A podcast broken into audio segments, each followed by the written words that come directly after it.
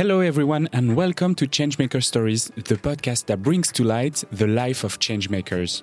Discover the fascinating journeys of men and women who work around the world every day to transform our society to make it better.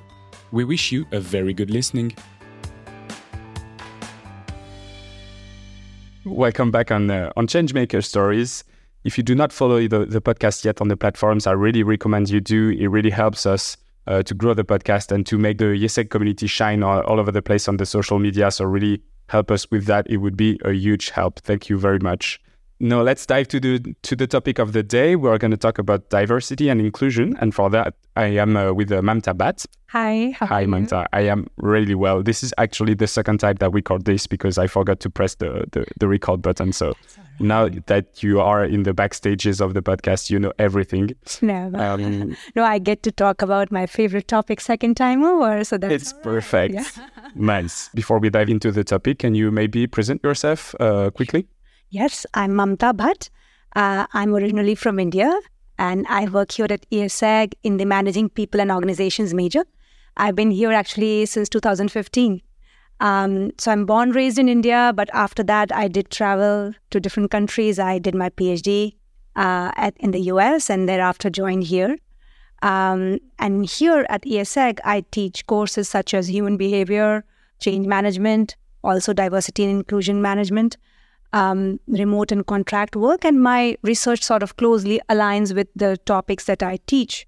Uh, so in my research, I focus on topics like identity, image, uh, and intergroup relations, uh, remote and contract works, and, and how people, even when they work remotely, tend to belong, tend to um, have a sense of belongingness for their firms. Uh, how can they do that? Um, so these are some issues that I, topics that I work on for my research, which also aligns with my teaching. Okay, thank you very much. Uh, before we go more in depth, could you could you tell us a bit more about your uh, link to this topic. Uh, why did you get drawn to to this specific topic? Sure, you know it's a topic very close to my heart. I honestly didn't realize when I got interested into it, you know, in this topic because growing up, for example, in India, I did observe, uh, you know, for example, in India, we have had presidents and prime ministers that, who are women. At the same time, what what we see in families so many times is that social roles are pretty divided in terms of what yeah. the mom does and what the father does. And um, so I I saw those and used to question that at that time. But really interesting paradox. Yeah. yeah. And at the same time, when I started doing my PhD, I got academically interested in topics such as identity. I also, as I told you, I uh, did my PhD in the US, where I experienced being uh, an outsider would come from another country and made her life there. So those were some experiences that shaped my ideas uh, I started working on topics like identities, specifically social identity that you derive from being a part of the group, intergroup relations, and gradually moved to teaching um, diversity and inclusion. Okay, yeah, so you've been everywhere, you've seen a lot of different things, and that made you uh, want to explore more even sure i mean and i fortunately enough i mean along with experiences i also got mentors who were working in those topics and you know i got naturally drawn to working with them, and that helped as well. We talk about uh, diversity, we talk about inclusion. Maybe we could start by uh, defining those terms, and uh, among with those, maybe also equity, equality, uh, minorities, because this is a this is something we are going to address as well. So uh, I'd like for us to be a bit on the same page for for all those terms. Sure. Uh, so let's start with diversity, for example. Um, diversity in the workplace, for example, would mean having people from very different backgrounds uh, gender, ethnicity, uh, sexual orientation, preferences. Uh, so this is having representation basically from people from different groups.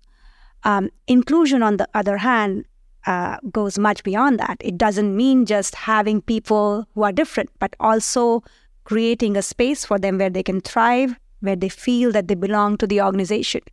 Um, so I was reading somewhere it was like diversity uh, is being like invite being getting invited to a party, and inclusion is being asked to dance. So it, it is more than that. You have to feel that you belong. Um, then we come to you said equity and equality so equality is giving equal chances to all but equity again is recognizes the idea of equity that people may have different circumstances and may, they may need different accommodations to Yeah. to make sure that they perform well for to, and to give you You don't have every, everyone doesn't have the same start line. Yeah. No, they don't have the same start line exactly. Uh, so, for example, let's say if you have um, for working women, uh, for working mothers, do we need to accommodate by certain uh, flexible work family policies? People with certain physical conditions, do we need to make sure that the physical workspace uh, accommodates their needs? Uh, do we have to give them again some some uh, some concessions of remote work so that they can manage their work well? So that would be counted as uh, an an effort towards equity. And finally, you mentioned minorities. Now, minorities, when we think about just in terms of numbers, it would mean people who are fewer in number. And whereas, uh, so so for example, anybody who is a few, per, like you know, is not represented well is uh, a minority. But when we talk in uh, diversity and inclusion, uh, it just doesn't mean the number because for in that sense, even women for some, you know, it would be fifty percent of the population in some countries, even more than fifty percent, and yet. Um, they have been historically disadvantaged. They never had similar access to education, to jobs, uh, to to development. So they so th- they would be considered as a minority Yeah. because they never had that access. So yeah, That's really something that we need to get out of this podcast is like minority is not a size group. It's like whether you've been harmed as a group by another entity or another group of people. sure. So you could have disadvantages because of history, because of your background, experiences, uh, specific circumstances of your group, which may put you at a disadvantage vis-a-vis the others. So that's something to be considered. Yeah, So today we wanted to talk about diversity and inclusion within the workplace. sure. Why do you think that it's important for companies to address this topic? Why should we do it inside the companies? Sure. You know, uh, let me start with whether it makes a business case for companies to have diversity and inclusion. So, yes, diversity works, and in so many different ways. Um, there are studies, for example, uh, you know, McKinsey, Deloitte, BCG, uh, Accenture, these companies, these consulting firms keep doing studies on diversity, equity, and inclusion, and they find that um, the companies that have um, women and ethnic minorities uh, uh, in their organization, a fair representation, they tend to perform well. They're more profitable. Um, so, so in that bottom line, you know, concerns. Then, if you get people from different backgrounds, there has they come with different ideas. They get their own experiences, and you can that that also facilitates uh, innovation, creativity. You know, so you can Yeah. have more creative solutions. Companies are catering to diverse customer base, and if you want to cater to different needs of different customers, you might as well have people within the organization uh, who represent those customer groups. Um, so then people who want to work, so I'd say if you talk to, you know, uh, so many people, uh, almost like as many as three quarters, 75% of people would like to work in an organization that values diversity and inclusion. So those are some things which companies might look at. And at the same time, it's not just, uh, I would say, not just a, a bottom case of bottom line or not just a profit case yeah, of profitability. that's what I was saying earlier. It's like Yeah. the first answer to this question is it helps not to go out of business, uh, but uh, it could be also like being uh, diverse and be inclusive for the sake of doing it, or because just it represents the the population as a whole, and not. the people in the in the organization must be representative of the people in the in the normal life or in a society. Yeah, so it is it is far beyond just the um, just the business case. It has. I mean, one would say we isn't there a moral case to it? You know, so so it is goes beyond that, and so I would say that. Yeah, but at the same time, if we if we have the if we have the conversation around, okay, we have these very talented women, people from different groups, uh, who and who a company can tap those. How can we tap those resources? Huh? And if we change that conversation, um, the companies can think about the advantages of diversity and inclusion as well. Again, that being said, that's not, some would say that why do we just need to do, look at bottom line benefits? It is something that, that companies should do, and there is a moral case to it. Yeah. Mm. When we talk about diversity and inclusion within the workplace, uh, uh, you you really define the differences between the two. But what would be the danger of uh, mismatching the two of them? Yeah. Um, so you know, for so, uh, th- that that could happen, right? I mean, that companies just, for example, hire people from different backgrounds just because they want to cater to customers uh, who are also from diverse backgrounds. But then, if we just do that and we do not include them, I mean, we could there could be several issues around it. One, I mean, it would be more like, okay, I did a check mark. it more like a tokenism, you know. Uh, I mean, I have to do something and I do it, but more importantly, it would not create a safe space where they can mm. thrive, where they can express themselves.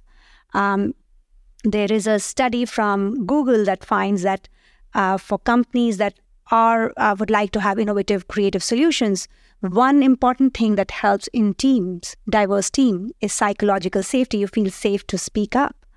And if you don't have inclusive environment, people would not. Um, they would even if they come join the organization, they would not be happy. So it would affect their well-being. Maybe eventually they would leave. So I guess just having diversity and not ha- making the organization mm. inclusive uh, would be detrimental to the organization. Do you have any examples of success stories within the company on those topics? I mean, there are several success stories. I mean, uh, here in France, we have L'Oreal uh, that's doing it really well in different aspects, uh, very good representation of women uh, and women friendly policies. Uh, in the terms of if we look at, um, at disabilities or neurodiversity specifically, uh, SAP has started an autism in work program, and it was it's been almost like seven, eight years now. And so they started hiring autistic people.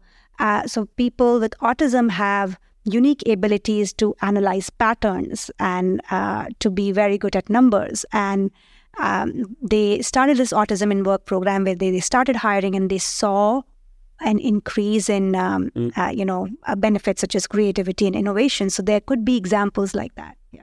You know, you talked about the business case of having diversity and inclusion within the workplace because it uh, gives more creativity, because it gives a, a better sense of uh, uh, of inclusion, and the people work better and achieve the goal better. But there is also like the opposite sentence that exists that says that we work best with the people that are similar to us. Mm. So, uh, how do we address this and what, what to trust? Yeah. I mean, see, when diversity and getting people from different groups would also come with its challenges, right? Uh, of course, the benefits are so much more than the challenges, but the challenges are, for example, communication issues. You know, people have different worldviews, different ways of communication that may create conflict, for example. So those are the issues. Um, adjustment issues, initially integration issues.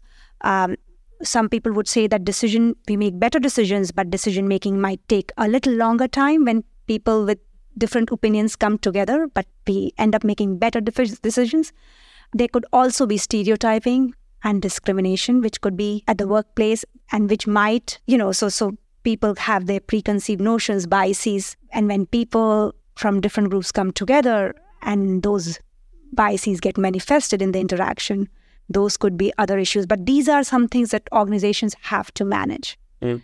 Um, so these are some challenges of diversity, which you know, uh, um, initial mistrust or initial miscommunication, um, or um, mm, stereotyping. These are some issues that organizations have to manage. That leads to discrimination, maybe. Sure. Yes. So discrimination could manifest in different ways, right? I mean, we are talking about when I guess you want to talk about day to day discrimination. Yeah. Yes, but uh, I mean, in the workplace, there could be simple things like people might be avoiding the somebody from the other group, or maybe making comments which are, you know, just unconsciously without really knowing uh, that they are doing it. Mm.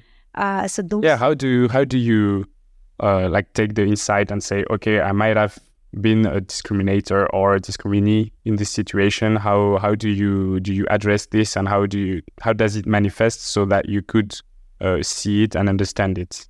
Yeah. So let's say let's if we talk about discrimination. So it manifests in variety of ways, right? I mean, and let's let's also differentiate between some things which happen in the day-to-day interactions, but maybe a little bit more. So first thing is that it could happen at the time of hiring itself, you know, and uh, so again, studies saying that. Uh, I mean, in fact, there was a study a few years ago here in France with top companies uh, I think six or seven big companies here, uh, where an ethnic sounding name had 25% chance of getting a call back. Yes. You know, there is hiring discrimination which is prevalent uh, across countries. Uh, so that that starts there. But then there could be also issues in promotions in negotiating pays. Um, so, in for example, in US, um, people um, African American uh, employees are more likely to get fired, uh, are more likely to get fewer promotions. So that can happen in, at, at, the organization. Um, there could be also day to day discrimination, which happens when people are interacting with each other. It manifests in few ways, and sometimes, you know, sometimes you think, oh, now we are all equal. So there is no discrimination. Mm. There is everybody's equal. That thought. Or trying to avoid people from different backgrounds, or um, uh, simple microaggressions, which are uh, simple acts which you do knowingly or unknowingly, uh, and mostly unknowingly, because you know uh, um, it comes from unconscious bias, um, where we, you know, when we look at certain things in the media through our experiences, we associate one thing with the other. Um, and and those are some things that we grew up with we don't realize them um, now it is not an aspect of discrimination but uh, i am from india mm. and i get often asked about curry and if i my favorite food is curry now of course when we think about india we think about curry but then uh, then the assumption is that every indian has to have a favorite curry and that has to be their favorite food so we we have these notions and assumptions which might come in our day to day interactions. Yeah. And what can people do? What can companies do about it? Like if we talk about people. First, has it improved over time? Uh, Is it better? Is it, uh, well. Okay. So you mean to say, has the state of diversity yeah. inclusion Im- improved over time? Um, Not discrimination, of course. Yeah. Uh, yes. Uh, in some areas, yes, it has improved. So, okay how it has improved. For example, um, if you look at Fortune 500 companies, almost uh, 90% or more of them have uh, clear diversity, equity, inclusion policies. Um, number of re- representation of women has increased in the workforce.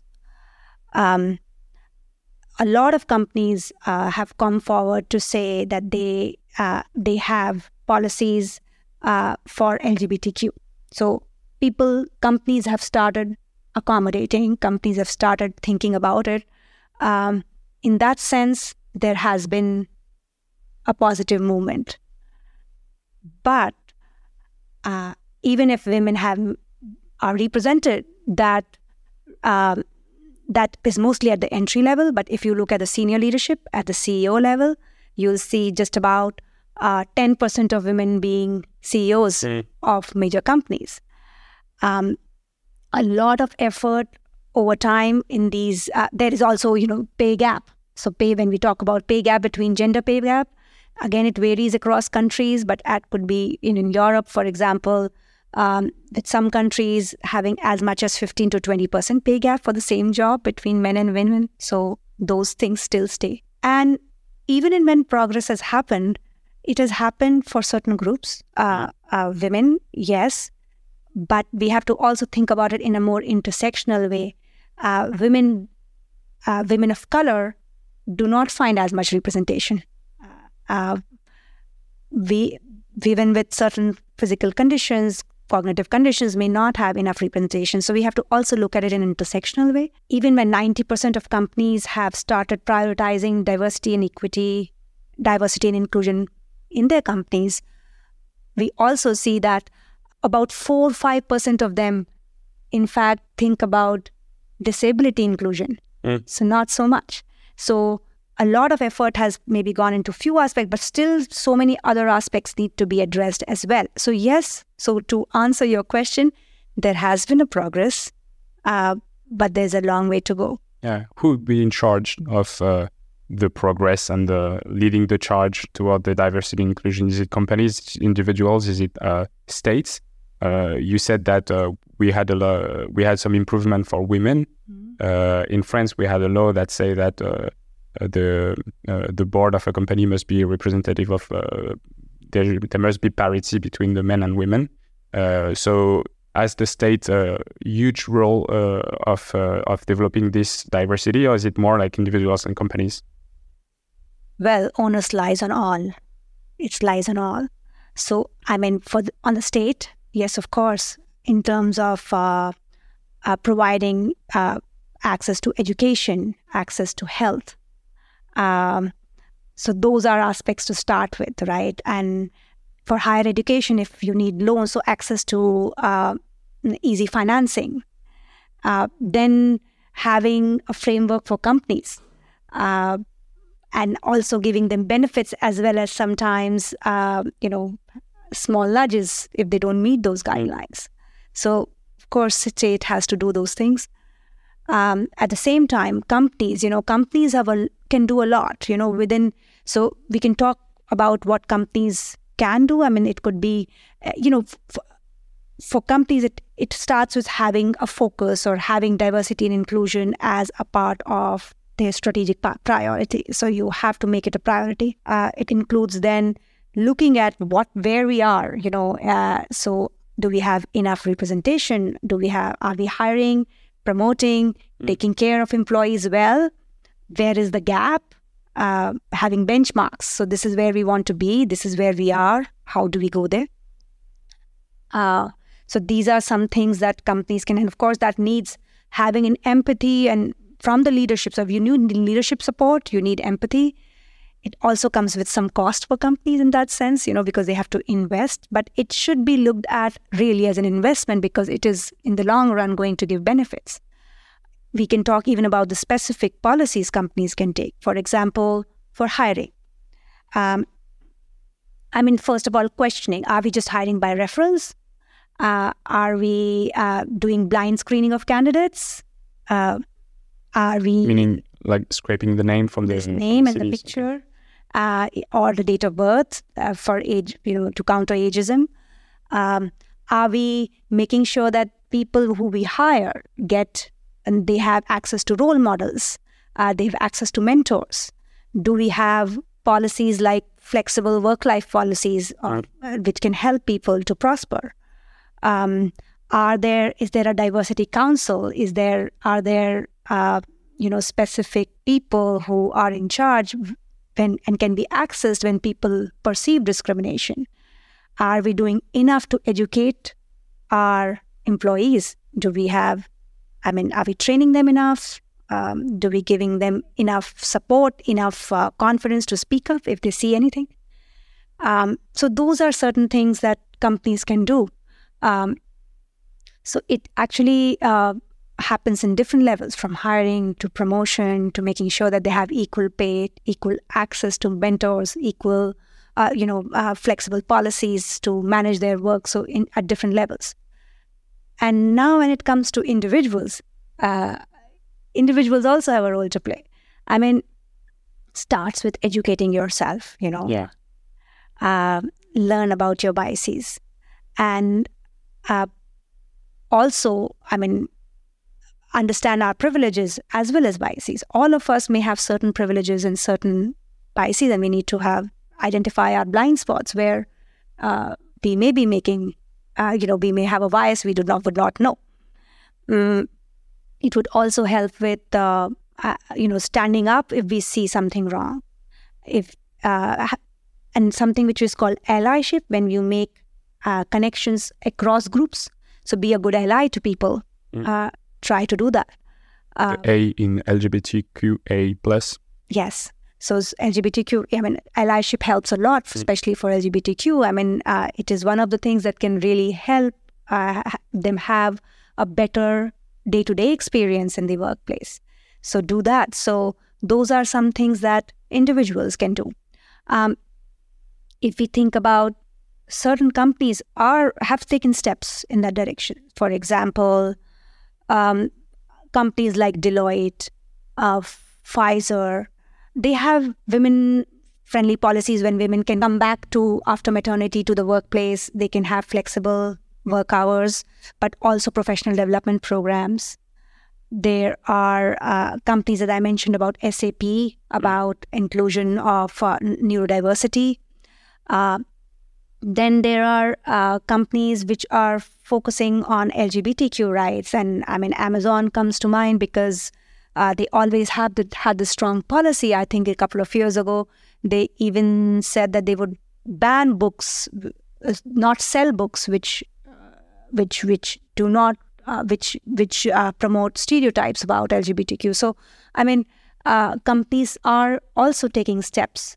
Uh, of course, a lot can be done, but we have to also appreciate what has been done. As a personal level, how would you learn about your biases for a sp- specific people that would be hearing us today and would say, okay, uh, how do I take a step back on my comprehension of the of the world of the society? How how do I learn about my biases?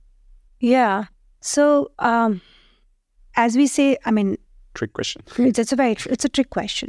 Educating yourself helps.